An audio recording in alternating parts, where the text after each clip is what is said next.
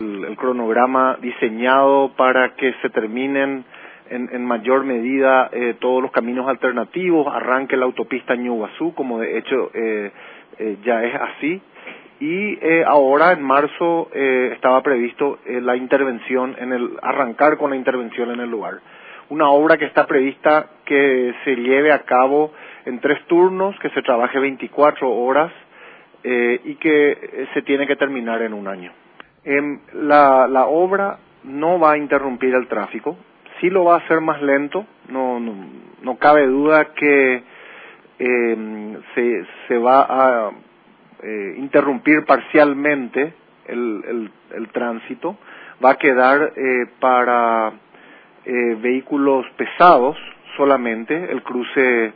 de Madame Lynch y aviadores, y vehículos livianos irán a los caminos alternativos. La, la autopista Ñuguazú es hoy día ya una alternativa válida en el tramo que va de Luque hacia Asunción. Y muy pronto eh, vamos a terminar el viaducto eh, sobre aviadores, eh, sobre la, la, autopista Silvio Petirosi, y, y, de tal manera a que se pueda también utilizar Ñuguazú en, en dirección a Luque. Entiendo que el mes que viene terminamos ese viaducto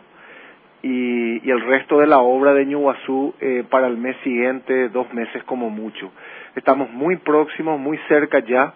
de que la avenida Ñuguazú sea una realidad, eh, defendiendo dos proyectos de préstamos que son muy importantes para la, eh, uno de ellos para la ciudad de Asunción, que es el saneamiento de la bahía de Asunción, eh, donde se van a mejorar y a construir eh, tres plantas de tratamiento de fluentes, eh, la red de alcantarillado sanitario para el microcentro de Asunción, para eh, también para la zona que afecta el, arroyo San Lorenzo, para la Chacarita que no tiene ningún sistema de alcantarillado en este momento, eh, una obra de 110 millones de dólares con financiamiento del BID que eh, fue aprobada por eh, la Comisión de Hacienda y va a pasar a consideración del plenario y también otro proyecto que es la ruta de Alberdi a Pilar. La, hoy en día está en ejecución ya la ruta de Villeta Alberdi. Esta es la continuación con el puente sobre el río Tebicuar.